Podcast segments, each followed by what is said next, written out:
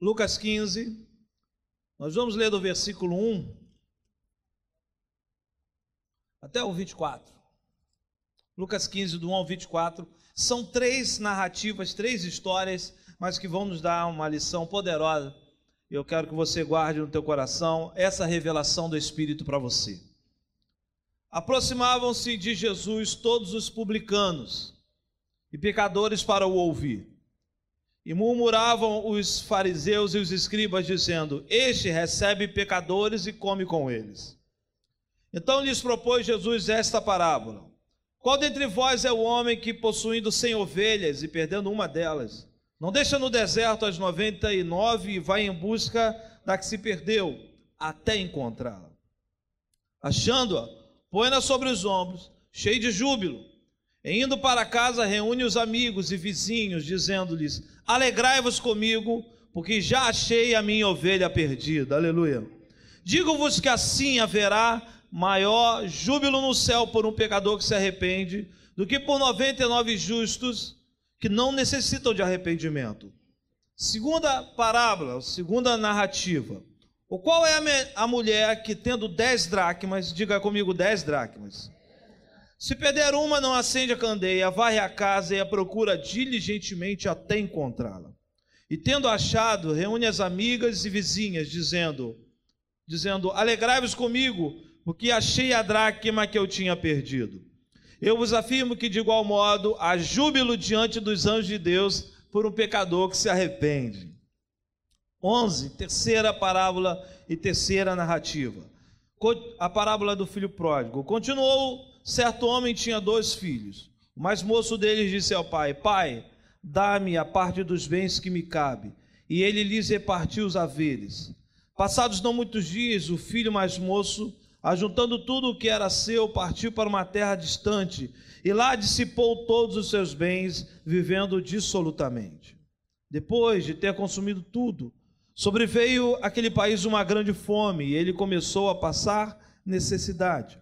Então ele, se, ele foi e se agregou a um dos cidadãos daquela terra, e este o mandou para os seus campos a guardar porcos. Ali desejava ele fartar-se das bolotas que os porcos comiam, mas ninguém lhe dava nada. Então, caindo em si, disse: Quantos trabalhadores de meu pai têm pão com fartura, e eu aqui morro de fome?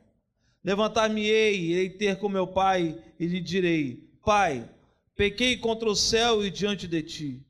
Já não sou digno de ser chamado teu filho. Trata-me como um dos teus trabalhadores. E levantando-se foi para seu pai. Vinha ele ainda longe quando seu pai o avistou, e compadecido dele, correndo, o abraçou e beijou. E o filho lhe disse: Pai, pequei contra o céu e diante de ti, já não sou digno de ser chamado teu filho. O pai, porém, disse aos seus servos: Trazei depressa a melhor roupa, vestiu ponde-lhe um anel no dedo e sandálias nos pés. Trazei também e matai o novilho cevado, comamos e regozijemos-nos, aleluia. Porque este meu filho estava morto e. Esse meu filho estava morto e. Estava perdido e foi. Aleluia. E começaram a regozijar-se. Posso ouvir um glória a Deus? Aleluia. Oremos, Pai. Muito obrigado pela tua palavra que se revela a nós. E que eu possa diminuir para o Senhor crescer a fim, Senhor, de que essa palavra alcance mentes e corações. Saiamos daqui com o poder dessa revelação sendo verdade na nossa vida, sendo verdade em cada passo da nossa história. Seja, Senhor, conosco. Abençoe a tua igreja em nome de Jesus. Amém. Eu trago para essa noite, para nossa meditação, três parábolas, três histórias, uma ligada à outra porque elas foram faladas por Jesus. Essas três parábolas da ovelha perdida, da dracma perdida e do filho pródigo, que quer dizer o filho gastador. É, elas, elas foram ensinadas por Jesus, porque parábolas são histórias que têm um, um princípio de ensino, de instrução. Parábolas vêm com o propósito de instruir. E assim foi a parábola do semeador, e outras parábolas que Jesus ensinou. O propósito é nos trazer uma lição para o nosso dia a dia, para a maneira como nós devemos nos, é, proceder como discípulos do Senhor Jesus. E não foi diferente aqui. E é interessante que ela é, Jesus ensina essa parábola motivada por uma situação. A Bíblia diz que vão se aproximando de Jesus, capítulo 15, verso 1, todos os publicanos e pecadores para o ouvir. Ou seja, as últimas pessoas que alguém gostaria de ver perto, de estar perto, são essas pessoas que vão ouvir Jesus. As últimas pessoas que dentro daquela sociedade judaica alguém queria ter perto, alguém queria ter como amigo. Publicanos como, por exemplo, Zaqueu, pessoas dessa, dessa estirpe, se posso dizer assim. Porque Zaqueu era aquele homem que não era querido pela sociedade, porque é, o papel dele era cobrar impostos e levar para Roma. Então, não era dos melhores. E ele mesmo afirmou que ele cobrou além do que as pessoas deveriam pagar. Então, quando a Bíblia fala aqui que os publicanos param para ouvir Jesus, é no mínimo intrigante isso. Intrigante porque aquele que dizia ser o filho de Deus, e é o filho de Deus, aquele que ensinou princípios de caráter, de amor, de companheirismo, de retidão, só quem para para ouvir aquele homem eram publicanos, pessoas, como eu falei, tipo Zaqueu, antes de se converter, que tinha vergonha de estar no meio das pessoas, só crescia quando chegava a hora de, dar, de cobrar os impostos, na hora de se dar bem. Então o publicano ele não era bem visto pelo povo de Israel. A mesma coisa, os pecadores. Aí os pecadores, o que você puder imaginar, estavam ali para ouvir Jesus. Desde prostitutas, desde pessoas, é, é, os pescadores mais simples, tudo que você possa imaginar na escala social, tivesse lá, lá embaixo, lá, no, lá embaixo da pirâmide, era considerado os pecadores. E a Bíblia diz que esse, essas pessoas que vêm para ouvir Jesus. Olha que interessante, agora, eu vou entender quando Jesus ele vai falar, agradecer ao Pai, dizendo: Pai, muito obrigado, porque o Senhor ocultou aos grandes e revelou aos pequeninos. Exatamente por causa disso porque eram os pequeninos, os pequenos que vinham parar para ouvir Jesus. Aqueles que ninguém queria ter na família, aqueles que ninguém queria ter como amigo. E a Bíblia fala que, diante disso, os que estavam lá no topo da pirâmide social, fariseus e escribas, eles ficaram é, falando: Este recebe pecadores e come com eles. Eles ficaram ali questionando. Como é que pode isso? Esse homem, em torno da mensagem dele, só arrastar pessoas que ninguém quer ter como amigo, que ninguém quer ter na sua casa. Só que quem questionava eram aqueles que se diziam os donos de tudo, os donos da lei, fariseus e escribas, os maiorais. A verdade, o que estava acontecendo ali? Estava caindo uma bomba dentro da sociedade de Israel. Quando Jesus ele leva, prega a palavra e só os pequenos vão atrás dele, só os pecadores, só os publicanos, só gente da ralé, como diz aí, na verdade ele estava jogando uma bomba dentro da sociedade, porque as pessoas achavam que só os maiorais que podiam chegar até Deus, que a mensagem só chegava aos maiorais, aos grandes. E aí a Bíblia fala que por causa dessa murmuração, dos grandes, reclamando que Jesus só dava atenção aos pequenos, dos grandes, murmurando que a palavra de Jesus só atraía os pequenos. Por causa disso aqui, Jesus é impelido, é impulsionado a contar essas três histórias, essas três parábolas. Que maravilha, porque hoje ela nos instrui, ela vai nos ensinar muitas coisas, essas três histórias. Então, se eu tenho que dar um título para essa mensagem, é Igreja do Senhor, a centralidade em Cristo e o propósito são vidas. Eu vou repetir: Igreja do Senhor Jesus. Se queremos ser discípulos dele, se somos discípulos e imitá-lo e andar com ele, guarde uma coisa, guarde uma coisa. O centro da igreja é a pessoa de Jesus e sua instrução.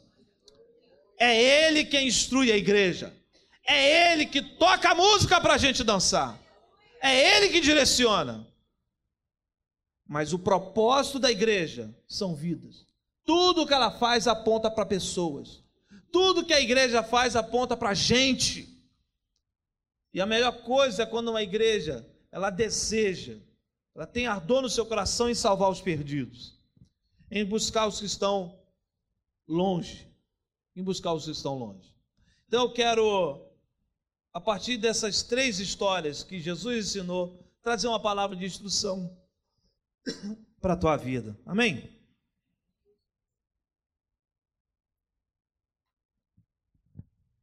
A primeira história, a parábola da ovelha perdida, é o primeiro ensinamento que Jesus quer trazer, a primeira instrução. A história fala, ele usa a figura aqui de um pastor. Só para abrir um parênteses, nas três histórias, Jesus usa figuras que eram normais ali no meio do povo de Israel. A figura de um pastor de ovelha. Na segunda história, ele usa a figura de uma mulher e uma casa. Na terceira história, a figura de uma família, pai e filhos, e um empreendimento. Então, na primeira história, vemos o pastor e a ovelha. O texto fala que haviam cem ovelhas e uma ovelha se perde. Uma ovelha se perde e ele deixa as 99 para buscar aquela ovelha que se perdeu. É interessante que se você for olhar outra narrativa de Mateus, vai falar que o pastor, ele ao procurar aquela, aquela ovelha que se perdeu, ele deixa as 99 em segurança. Faz questão de dizer isso. Ele deixa as 99 em segurança. Tratando aqui, irmãos, do tema dessa mensagem, que o centro é Jesus, no caso, a sua instrução. A Bíblia diz em Apocalipse 19 que Apocalipse 19 fala que o testemunho de Jesus é o centro de toda a profecia. Ou seja, o ensino de Jesus o estilo de vida dele é o centro de toda palavra profética que sai da boca da igreja. Nós vamos ver uma, o seguinte aqui. O propósito é vida. Jesus ele quer ensinar em como lidar com gente, com pessoas. Na parábola da ovelha perdida acontece exatamente o seguinte: uma ovelha se perde, deixa os 99 e ele vai atrás daquela uma. Pergunta a você: na cabeça de nenhum, na cabeça de um empreendedor, de alguém que faz uma conta matemática, é normal alguém deixar 99, 99 para ir atrás de uma? Uma vale mais que 99, irmãos? Não. Na matemática normal, uma não vale mais que 99 nunca. Em nenhum país do mundo, em nenhuma economia do mundo, um vai valer mais que 99. Olha, olha o paradigma que Jesus está quebrando aqui. Olha o princípio e o ensino que ele está deixando para a igreja. Olha o princípio que ele está deixando para mim e para você, discípulos do Senhor Jesus.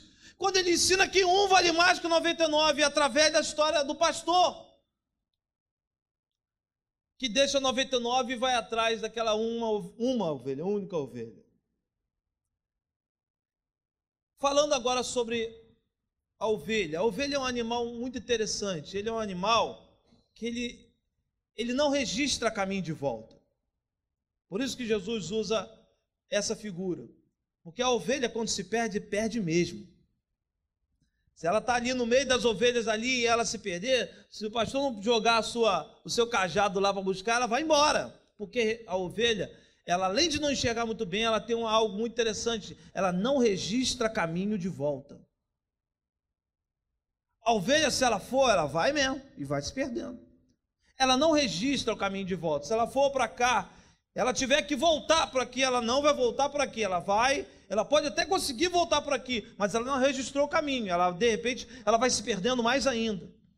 Porque o primeiro exemplo aqui, ao falar de vidas, quando Jesus está procurando ensinar aqui, o propósito são pessoas, são vidas. Jesus usa exemplo, usa o exemplo da ovelha exatamente porque a ovelha é assim. Se alguém não for lá buscar, ela não consegue voltar. Quem tem cachorro aqui? Quem tem cachorro? Eu tenho. E o cachorro é um bicho diferente. O cachorro é um bicho que registra o caminho de volta. Se ele se perder, ele volta certinho no teu portão, não é verdade? Volta aí na rua e volta certinho. Ele sabe certinho o lugar dele na casa. onde ele tem que ficar. Tem uns que são meio entrão, né? Mas a gente sabe. Ele sabe onde ele tem que dormir, onde ele tem que comer, ele registra os caminhos com facilidade. Ele não precisa estar no meio de uma porção de bicho. Ele sozinho, ele sabe registrar os caminhos direitinho aonde ele tem que ir. Se você soltar o seu cachorro na rua, ele vai rodar tudo, mas ele vai voltar certinho no teu portão, vai ficar arranhando o teu portão para poder entrar. Diferente da ovelha. O cavalo, por exemplo, quem, quem gosta de criar cavalo, conhece? O cavalo é interessante. Você, ele sai do lugar dele, da, do lugar onde ele fica, ele vai para qualquer canto. Na hora, ele vai numa velocidade. Na hora de ele, dele voltar, ele volta com o dobro da velocidade. Porque ele registra tão facilmente o caminho de volta, que na hora de voltar, ele quer de todas as formas voltar para o seu lugar e ele dobra a velocidade, ele corre muito mais. Porque são animais que sabem registrar o caminho de retorno. A ovelha não. Quando Jesus traz essa história, fala exatamente o seguinte: essa ovelha, se o pastor não fosse buscar, ela não voltaria. O que eu quero ensinar com isso, querido? Existem pessoas que estão perdidas e sozinhas elas não vão voltar. Existem pessoas que estão longe do Evangelho. E o propósito da igreja é ganhar vida, é ganhar gente para Jesus. Deus nos trouxe aqui. Deus nos coloca e nos faz discípulos dele exatamente para isso. Para pregarmos o Evangelho a toda criatura, fazer discípulos de todas as nações instruí-los, ensiná-los a obedecer a palavra. Existem pessoas, irmãos, estão afastadas e quem sabe você conhece alguém que está longe, está longe, e não vai voltar sozinho. Alguém tem que ir lá buscar. São pessoas que não registraram o caminho de volta. São pessoas que não vão conseguir voltar sozinho. Quando tenta voltar, vai para mais longe. A guerra espiritual aumenta. Acontece uma porção de coisa. Quando ela fala, vou voltar, aí quando você vê a pessoa está mais perdida ainda. Você fala de Jesus para ela e ela é realmente, eu preciso voltar, preciso voltar. Na outra semana, parece que o diabo ele a, a, jogou a pessoa mais para baixo ainda. Ela não consegue voltar sozinha. Ela não registrou o caminho de volta. Alguém tem que pegar pelo braço. Alguém tem que deixar as 99 em segurança. Alguém, alguém tem que largar a zona de conforto e lá pegar pelo braço e trazer. Jesus usa a figura do pastor aqui, usa a figura do pastor aqui, e por, é, por cargas d'água, posteriormente, é, a figura do pastor acabou virando a figura é, de, de governo, né? de, de, de comando, de, de igreja, de governo de igreja. Mas o que ele quer ensinar aqui é o princípio. É o princípio de que existem pessoas que só vão voltar se alguém buscar. E esse alguém que vai buscar é alguém que conhece. Porque o pastor conhecia essa ovelha. A Bíblia fala que ele chega, vai em busca da que se perdeu, até encontrá-la no meio do caminho para buscar, ele deve ter visto muita coisa. Deve ter passado muitas dificuldades, mas ele sabia: eu só volto para lá, para o aprisco, quando eu encontrar essa ovelha. Deixa eu te falar uma coisa. Você está chorando e clamando pela vida de alguém que está perdido, que está fora. Graças a Deus que Deus colocou essa paixão e esse encargo no teu coração. Não reclame, não reclame porque você sofre por alguém que está fora. É um encargo que Deus coloca em você.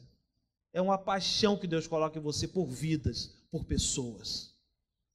Agora, o mesmo Deus que coloca esse encargo em você, esse desejo, esse anelo em você, é o mesmo Deus que te capacita a buscar quem está perdido.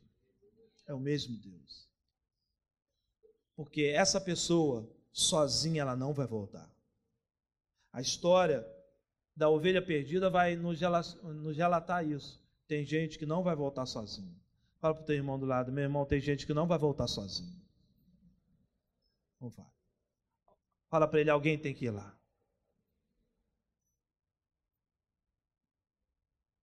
O pastor vem, versículo de número 5. Olha algo que está que quero ensinar para você da primeira parábola. Versículo 5 diz que achando-a, diga comigo, achando-a, põe-na sobre os ombros cheio de júbilo. O que, é que esse versículo 5 quer ensinar, irmãos? Ele vai à procura, encontra e coloca no ombro, porque ela está ferida. Fala de consolidação. Não só encontrou, mas também colocou no ombro, porque sozinha ela não ia conseguir voltar, estava ferida. Pensa comigo, a figura desse pastor indo lá buscar, irmãos. Se foi difícil encontrar, mais difícil ainda foi ter colocado a ovelha onde? No ombro. Por isso que o trabalho de consolidar alguém na fé, o trabalho de cuidar de alguém, é um trabalho muito difícil. Muito difícil, porque quando ele coloca aquela, aquela ovelha, pastor Gilson, no ombro, mistura suor, mistura sangue, mistura tudo nele. E quando aquele pastor volta para o aprisco com aquela ovelha no ombro, sangrando e o suor dele vindo também, as ovelhas de lá começam, olham e vê que os dois são quase uma só coisa, pastor e ovelha. Um só corpo. Sangue, o suor, a dor dos dois, da ovelha por estar ferida e de quem buscou por ter feito esforço, por ter transpirado. Irmãos, o preço de buscar alguém que se perdeu não, é uma, não é só. É, o preço de buscar alguém que se perdeu é algo que dói, algo que requer esforço, transpiração. A igreja é pastora. O corpo de Cristo é pastoral. E Deus te dá graça e capacitação para buscar pessoas que se perderam. Gente que não vai conseguir voltar sozinho. Alguém tem que prestar o ombro. Alguém tem que sentir a dor no ombro para colocar essa pessoa em cima. Alguém.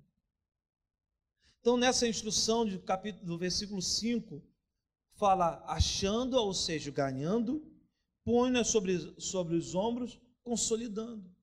É o trabalho da consolidação na fé. Isso tudo gera júbilo, cheio de júbilo.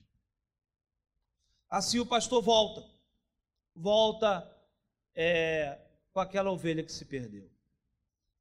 Segunda narrativa, segunda parábola, é outra figura, é a figura da dracma perdida.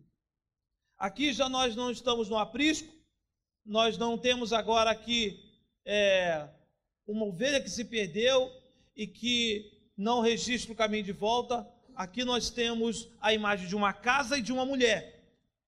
Uma mulher que conhecia bem a sua casa, tinha dez dracmas e perde uma.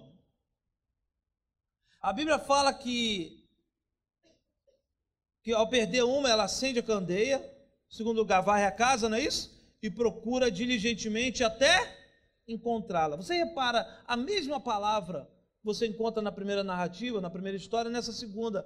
Ele vai até encontrar. Intensidade. Vai com pegada. Vai por tudo ou nada. Esse é o Evangelho. Quando se trata de vidas, quando se trata, se trata de gente, o Evangelho exige isso de nós. Vamos com intensidade, vamos por tudo ou nada. Irmãos, cada culto que tiver aqui, que chegar a hora de, de clamar pela sua família, chegar a hora de clamar por alguém que está perdido, meu irmão, é a hora de você bradar e por tudo ou nada. Gritar e clamar esse Deus do céu todo-poderoso: Senhor, haja na minha casa, conserta minha família, meus filhos estão desviados restaura meu casamento. Quando o assunto é gente, é pessoa, irmãos, aí é a hora da gente bradar mesmo. Bater, bater, bater até encontrar. Posso ouvir um glória a Deus? Até encontrar. Essa segunda história fala de uma mulher e de uma casa. Que tipo de pessoa é essa aqui, irmãos? Da dracma que se perde. Aqui é aquele tipo de pessoa que está dentro, mas está perdido ali dentro. É diferente da ovelha que saiu, está longe de todo mundo, não dá para ver. Essa não. Essa está ali dentro, mas está perdido. É aquele crente, aquela pessoa que se converteu, passou pela experiência de conversão, aquela pessoa que serviu muito na casa de Deus, tem muito valor. Uma dracma quer dizer valor. Tem muito valor, tem talento, mas está perdido dentro da casa. Aquela pessoa que você reconhece, olha, ela vai, ela vai poder ajudar muito, tem muito talento, tem um dom, é usado por Deus. Deus reconhece que colocou dom naquela pessoa, mas está perdido dentro da casa. Dentro da casa. Essa segunda história vai nos ensinar algo muito interessante, pastor Gilson, muito interessante. Que é o seguinte: quando falamos sobre dez dracmas, é, essa mulher ela perde uma e fica com nove. Faça a mesma pergunta da primeira, da primeira história. Nove vale mais que uma, correto? Sim, vale mais que uma. Só que essa mulher ela entendeu um princípio muito interessante. Ela agora, ela sabia que ela podia ter dez. Por que, que ela ia querer ter nove? Ela foi em busca daquela uma que estava perdida ali dentro. Agora tem um outro dado interessante também. Aquela uma dracma que se perdeu, quando ela estava com as outras dez, ela valia quanto? Quanto? Isso aí, alguém soprou aí um ponto aqui, ó. Aquela dracma, aquela dracma que se perdeu, quando ela estava junto com as outras nove, ela valia quanto? Dez. Quando ela se perdeu, ela valia quanto? Quanto? Zero. Está perdida. Se ela está perdida ali, ela não está valendo mais nada. Alguém vem para cobrar uma coisa na casa daquela mulher e fala assim: você tem que me pagar 10 dracmas. Ela, peraí, eu tenho 10 dracmas assim, só que nove estão aqui em cima da mesa, uma está por aqui perdida. Alguém vai querer receber? Olha, procura essa uma aí. Quando você encontrar essa uma, você me paga 10. Não vai querer receber nove. Porque grande verdade é que essa dracma valia uma, valia uma, uma está perdida, agora ela não vale mais nada. Ela tem valor quando ela está com as outras nove. Aí ela não vale nenhuma, ela vale dez. Ela vale dez. E é aqui que eu falo sobre o corpo de Cristo. A pessoa pode ter talento, meu. a pessoa pode ter capacidade, mas se ela não for corpo, ela vai deixar de valer um, e vai deixar de valer dez, vai deixar de valer cem, vai deixar de valer mil, ela vai valer zero. Se a pessoa não anda em comunhão, se a pessoa não anda em obediência, pode ter o talento que for, pode ter a capacidade que for, se ela não tiver o caráter de Deus, nada adianta. Ela não vale nenhum, ela vai deixar de valer um, vai valer zero, porque ela vai estar perdida dentro da casa. Essa segunda história, ela mexe muito com a gente, porque ela reflete o ambiente do corpo, da igreja, da casa. Se na primeira, ela não, se na primeira história ela nos impulsiona a buscar vidas, eu sou um evangelista, amo ganhar vidas. Meu desejo é onde, onde se eu vejo o ímpio, começa a coçar, eu quero pregar a palavra, eu quero fazer alguma coisa, eu quero ganhar aquela vida. Essa segunda ensina a igreja. Ensina a igreja. Porque não adianta ser um e ter talento, ter valor, ser uma boa dracma, mas está perdida dentro da casa. Está perdido dentro da casa. Se você, querido, não cumprir o teu propósito diante de Deus, se você não andar unidade no corpo de Cristo, se você não andar em obediência ao seu pastor, se você não andar em obediência ao seu líder, se você não estiver disposto a ser, a agregar no corpo de Cristo, você pensa que você está valendo um? Não, nenhum. Nenhum vai ter conseguido valer.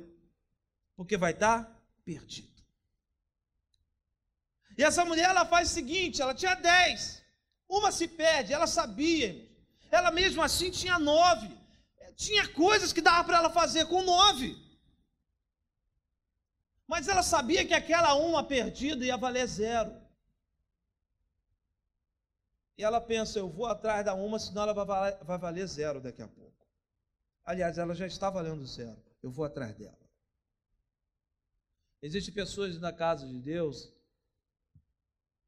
que têm talento, mas não estão cumprindo o propósito de Deus. Esse dia eu estava pregando no lugar e estava falando que se tem um dilema dentro da vida da igreja, não é o que a igreja está falando, é o que a igreja está ouvindo. Se, tá se tem um dilema no meio do corpo de Cristo, não é o que a igreja fala. A igreja está falando aí. Não falta lugar e espaço para a igreja falar. A questão é se a gente está ouvindo. Porque quando a gente escuta, a gente sabe o que a gente tem que falar. O que a gente escuta de Deus, se nós estivermos escutando de Deus, a gente vai falar e as pessoas vão entender. Mas se nós não escutarmos de Deus, a gente vai falar uma opção de coisas e as pessoas não vão entender. Não vai gerar convicção de pecado. O problema não é o falar da igreja, o problema é o ouvir. Quando a igreja escuta, quando o corpo de Cristo escuta, quando ele abre a boca, pode ter certeza, a convicção de pecados, vidas são salvas, pessoas são impactadas e o nome do Senhor Jesus é exaltado. Aplauda o nome dele.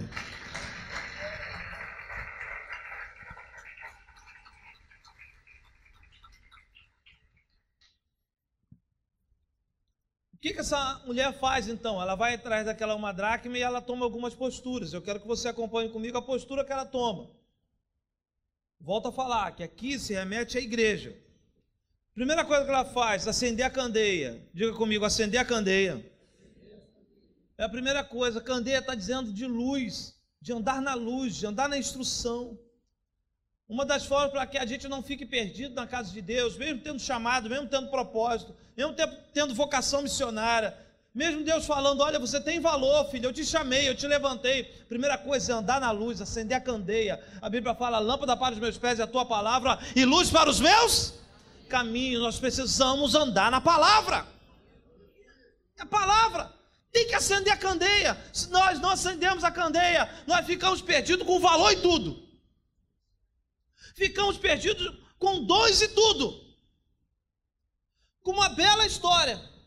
Porque essa dracma que se perdeu, ela já teve valor na mão de muita gente. Essa dracma que se perdeu já teve valor na mão de outras pessoas. Só chegou na mão daquela mulher porque ela tinha valor. Só que agora ela estava perdida.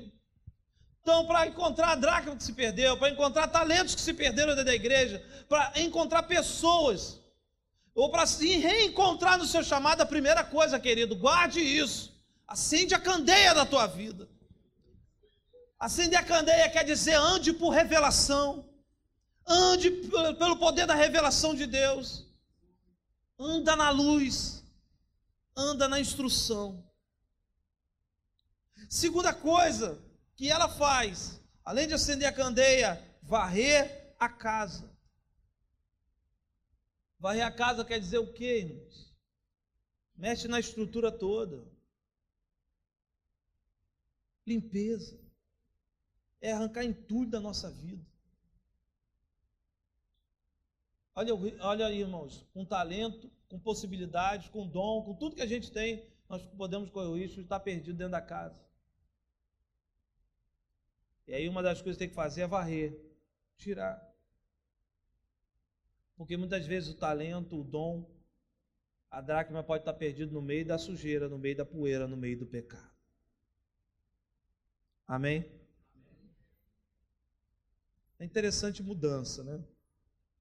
Quem já fez mudança de casa aqui? Quem já fez mudança de casa?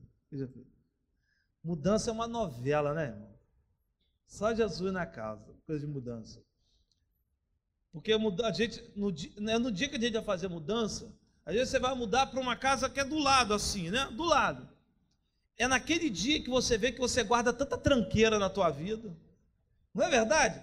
É só no dia da mudança que a gente vê como a gente guarda coisa que a gente não usa. E vou falar, você vai mudar, você fica pensando, levo ou não levo isso? Não é? Tem até um debate dentro da casa. O marido pega aquilo, chega para a esposa, amor, leva! É ela de lá, não leva não. Ou leva assim, ele tem que levar mesmo. Aí ela chega lá, amor, isso aqui é para levar. Vou jogar fora. Aí ele fala, não, não joga não. E fica aquele debate. A gente fica um dia inteiro só para decidir o que vai e o que não vai. Como a gente guarda tranqueira. E geralmente na mudança a gente sempre tem. É aí que a gente vai mexer naquela gaveta da tranqueira. No quarto da tranqueira. Naquele quartinho, quando a visita, a visita vai na nossa casa, a gente vai mostrando tudo, e quando chega aquele quartinho, a gente fala bem assim: esse quartinho aqui só tem bagunça. Aí bate logo. Não, não tem nada aqui, não, que as bagunças que. Fulana guarda aí, nunca aquela pessoa que guarda, né? Sempre alguém que guarda. Né? Sempre alguém que guarda. A mudança tem essas coisas interessantes. A mudança faz a gente perceber que a gente guarda muita coisa na nossa vida, não está servindo mais para a gente, só está trazendo peso, é tranqueira. Só no dia da mudança que a gente percebe isso. E está trazendo mais trabalho para a gente. Aí você tem que decidir: eu vou levar isso para a nova casa? Eu vou jogar isso fora, que também não dá para deixar lá. O dia da mudança é o dia que você tem que decidir o que você vai levar e o que você não vai levar.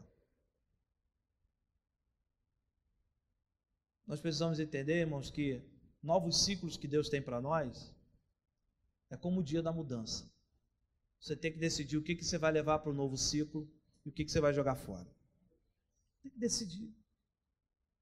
É ali que a gente vê que tem muita coisa que a gente guarda, muita amargura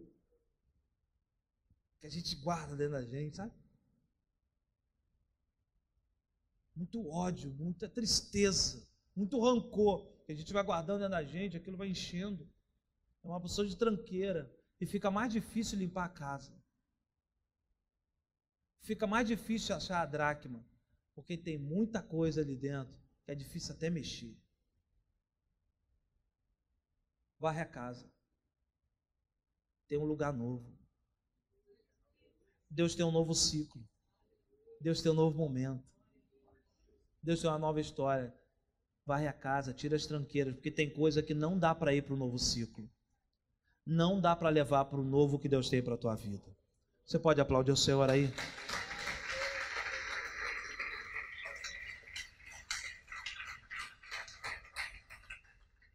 Terceira coisa que ela faz, ela procura a dracma diligentemente até encontrá-la. Outra coisa que eu quero falar aqui é que essa dracma ela é procurada com intensidade, com zelo. Ela faz o seu melhor. Quando o assunto é buscar algo que tem valor, ela faz o seu melhor. Veja bem, irmãos, ela já tinha nove. Economicamente, ela não tinha maiores problemas. Ela já tinha nove ali com ela. Mas ela vai buscar aquela uma, essa, essa única dracma. A Bíblia fala diligentemente, ou seja, com zelo até encontrar. A última coisa, irmãos, é que tudo para Deus a gente tem que fazer o melhor. Tudo para o Senhor fazer com diligência, com zelo, com cuidado. Cada serviço na casa de Deus fazer com amor, com zelo. Cada serviço, desde receber alguém na porta, cuidar dos pequeninos, a levar uma cesta básica, a orar por alguém, tudo com zelo com diligentemente. Isso aqui a gente aprende. E fazendo com diligência, a gente vai encontrar os valores que estão perdidos. Muitas vezes, e pessoas que têm um, dons maravilhosos que chamam a atenção, mas não faz com tanto amor de quem tem aquele dom que quase não chama a atenção da maioria. Não é verdade, irmãos? Tem gente que tem aquela capacidade, aquele dom que não chama nem muita atenção, na obra é quase um anônimo, mas você vê mais paixão pela obra, pelo reino, essa pessoa que faz aquele serviço anônimo, do que alguém que faz algo que chama atenção. Não é verdade? Isso é fazer com diligência, diligentemente, até encontrar. Mas todos nós somos chamados a fazer a obra da melhor forma, da melhor maneira. Quantos vão fazer com intensidade sempre a obra do Senhor? Glorifica o nome dele, aplauda o Senhor Jesus aí.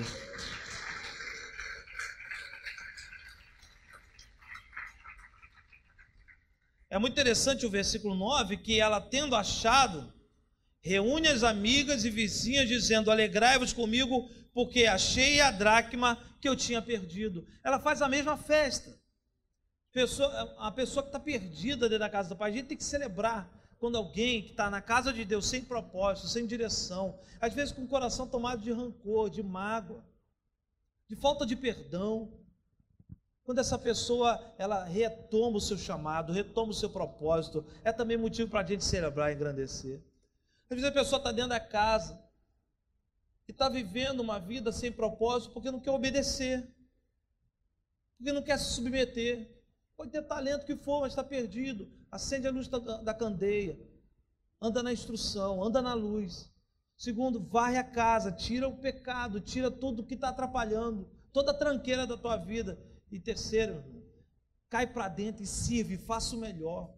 Se entrega com zelo, faz o melhor, seja detalhista. É isso que está falando aqui. Vai nos detalhes, faz o melhor para servir ao Senhor, para engrandecer o nome dEle. Eu não tenho dúvida que os frutos da vida dessa igreja, irmãos, os frutos que Deus tem dado à vida dessa igreja, à vida do pastor Gilson, é porque existem pessoas como ele, se dedicam, se dedicam de coração, fazem com amor. E o crescimento da igreja, a solidificação da igreja, vem dessa intensidade de querer servir, de fazer o melhor, se preocupar com vidas, se preocupar com pessoas, zelar, zelar. Louvado seja o nome do Senhor. Louvado seja o nome do Senhor. Terceira e última parábola.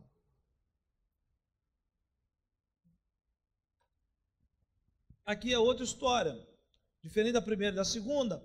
A Bíblia fala da figura de um pai que tem dois filhos, um pai empreendedor, um pai que tem bens, que tem posse. Um dia o filho mais novo toma uma decisão e fala o seguinte: olha só a gravidade dessa história. O filho chega e fala: Pai, me dá a parte que me cabe da herança, eu vou embora. Sabe o que, que aquele filho estava fazendo ali, pastor Gil? Você estava falando, pai, eu não estou nem aí para a empresa, eu não estou nem aí para a família. Se eu tiver que quebrar a família por causa dos meus projetos, eu quebro. Eu quero a minha parte.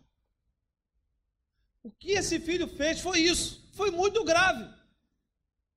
O que ele fala aqui, Beto, o que a Bíblia fala aqui é de alguém que simplesmente fala o seguinte: olha, eu tenho meu projeto pessoal, eu tenho meus desejos, e pai, eu não quero saber o quanto o Senhor trabalhou para construir isso aqui. Eu quero saber da minha parte.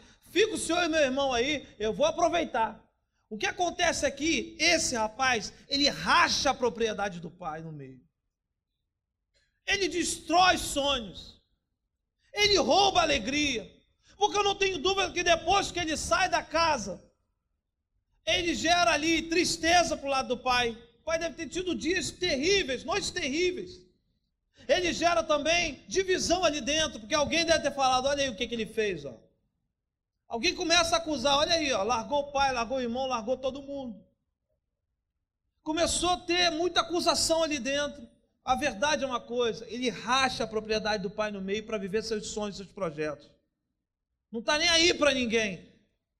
E eu comparo isso aqui: é aquela vida que largou tudo, que chutou tudo para o alto, quis viver o que ele queria, o que ela queria, que vivesse seus sonhos e por causa disso desconstruiu o sonho de outros. Quem aqui já não passou na sua vida, não passou na sua vida pessoas que passaram por você e só pensaram em si mesmo, saíram arrebentando com tudo, saíram pisando em tudo, foram ingratos às vezes. Quem aqui já não passou por isso, irmãos? Gente que passou pela tua vida e não quis saber, saiu atropelando, na hora da bola dividida, só quis saber dos seus projetos. Foi embora, deixou mágoa, deixou insegurança, deixou amargura. Qual a pessoa que não vive ou não ter vivido isso? E aí Jesus ainda se preocupa com esse tipo de gente também. O Evangelho também alcança esse tipo de pessoa. Aquela que se perdeu involuntariamente não vai voltar sozinha aquela que está perdido dentro da casa, tem valor, mas está dentro da casa perdido, sem direção, e aquela que de propósito, é porque é isso que eu falo essa história, de propósito, ela falou: Eu quero saber de nada disso. Quem eu tiver que ferir, eu vou ferir. Eu quero saciar minha carne. Eu quero me dar bem. Quem aqui já não perdeu noite de sono por gente assim? Quem sabe quem já não foi alguém assim. Por isso que a igreja e o evangelho foi feito para vidas, irmãos, e para todo tipo de vida, para todo tipo de situação. Aí eu entendo porque que Deus fala, que a palavra fala que o amor de Deus é incondicional, não depende das condições. Gente que se perdeu voluntariamente, gente que está perdida ali dentro da casa, e gente que se perdeu de propósito. O amor de Deus alcança todo mundo. Esse é o Deus Todo-Poderoso, esse é o Deus fiel e Senhor sobre todas as coisas. Pode aplaudir o nome daquele que é digno, aleluia, Aleluia!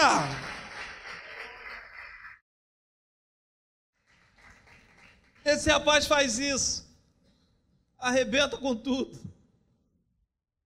vai embora, deixa uma crise dentro da casa. Só que ele não contava com o coração do pai, um coração perdoador. Ele não estava preocupado com o coração do pai, mas no coração do pai tinha alguém que era perdoador, alguém que amava incondicionalmente. Condicionalmente. Essa terceira história fala desse tipo de gente que sai, deixa a terra arrasada, quebra tudo, destrói sentimentos, destrói corações. Aí você pergunta, bispo, e essa pessoa, como é que ela volta? Ela sabe o caminho de volta. A história fala que o filho volta sozinho. A história bíblica fala que ele chegou lá, quando viu, tinha perdido tudo, teve desejo de comer a comida dos porcos, e ele para para pensar e fala: Eu vou voltar lá. Vou falar para o meu pai: pequei contra o céu e contra a terra. Não sou digno de ser chamado teu filho. O pai não sabia onde ele estava. Mas o pai ficava esperando todo dia. Esse aqui, ele sabe o caminho de volta. Então, como é que ele volta, bispo? Pela intercessão. Tem gente que vai voltar pela intercessão. Existem alguns, algumas pessoas que estão perdidos, que são seus joelhos dobrados que vão fazer essa pessoa voltar. A Bíblia diz que a boca fala o que o coração está cheio. A intercessão é fruto do que está no nosso coração. Se o nosso coração é perdoador, se o nosso coração é perdoador, a boca vai expressar isso e vai orar ao Senhor para essa pessoa voltar. Essa pessoa aqui, no caso desse filho pródigo, ela só volta com intercessão, com amor, com perdão, com paixão. Não vai depender propriamente de lá alguém, de alguém ir lá buscar, não. Porque essa pessoa ela precisa ter a convicção de pecado lá. O que não vai faltar para ela é alguém disposto a perdoar, é alguém disposto a interceder, alguém disposto a amar. Alguém vai falar bem assim, pastor. Mas bispo, é muito é, é, é, é mais é menos trabalhoso ir lá buscar né? ir lá buscar do que ficar aqui orando. Não. Pagar o preço, orar, esperar, depois de ter vivido traumas, não é fácil. Depois de ter vivido um trauma, de repente seria mais fácil lá pegar e colocar no ombro e trazer, mas lidar todo dia com a intercessão, sabendo que do que aquela pessoa fez, não era fácil não. Chegar para os amigos, e os amigos falam bem assim: e aquele teu filho? Foi embora. Porque, irmãos, na pior das hipóteses, ele, ele, ele botou a empresa pela metade, a fazenda pela metade, faliu a empresa. Ele tem que fazer tudo de novo.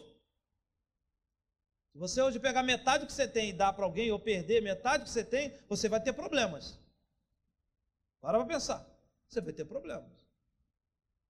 Uma coisa mínima aqui. Você vai agora, tem que ir para casa, tem que pegar um ônibus para ir para casa.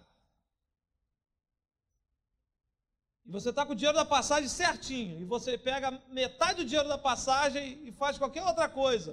Como é que você vai voltar para casa? Você vai ter problema. Aqui não é diferente. Imagine ele tinha uma grande empresa, e o filho fala: me dá metade dessa empresa. Irmãos, o pai trabalhou a vida toda. O filho vai embora e agora o pai tem que interceder por ele. Ele não estava intercedendo para ter o dinheiro de volta, estava intercedendo pelo filho. O valor está na pessoa, está em gente, em vidas. Ele valoriza isso.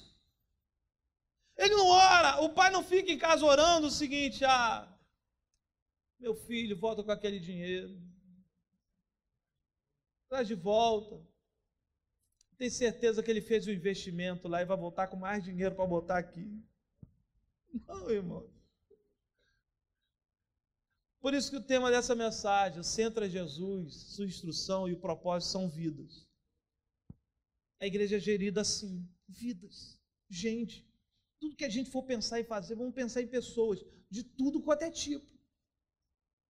Até de quem saiu e arrebentou com tudo. Até de quem saiu da tua vida e feriu. Ore para que ele encontre a palavra. Ore para que ele encontre o Senhor. Ore para que ele encontre a revelação aonde tiver. Porque o que aquele filho teve, aquele filho mais novo teve, foi uma revelação. Irmãos, ter revelação no culto é maravilhoso. Agora eu quero ver ter revelação diante das bolotas de porcos. Mas tem hora que Deus vai revelar para a gente no pior lugar da nossa vida. Tem hora que Deus vai revelar para nós no pior cenário. Tem hora que Deus vai revelar para pessoas no pior cenário.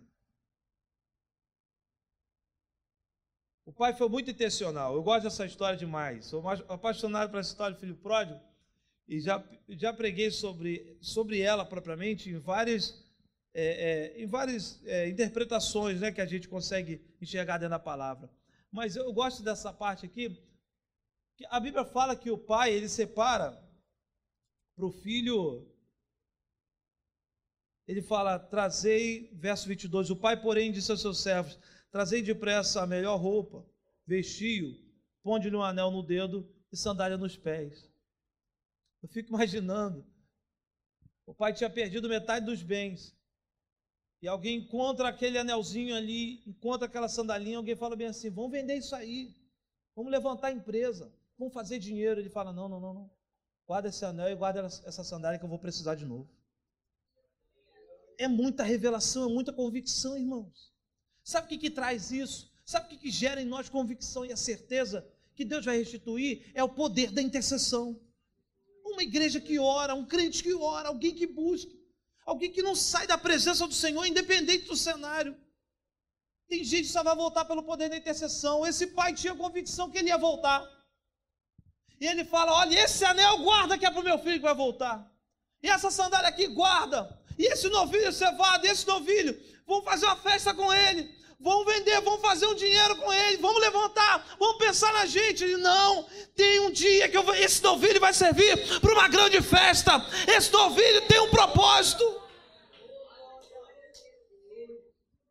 Tem.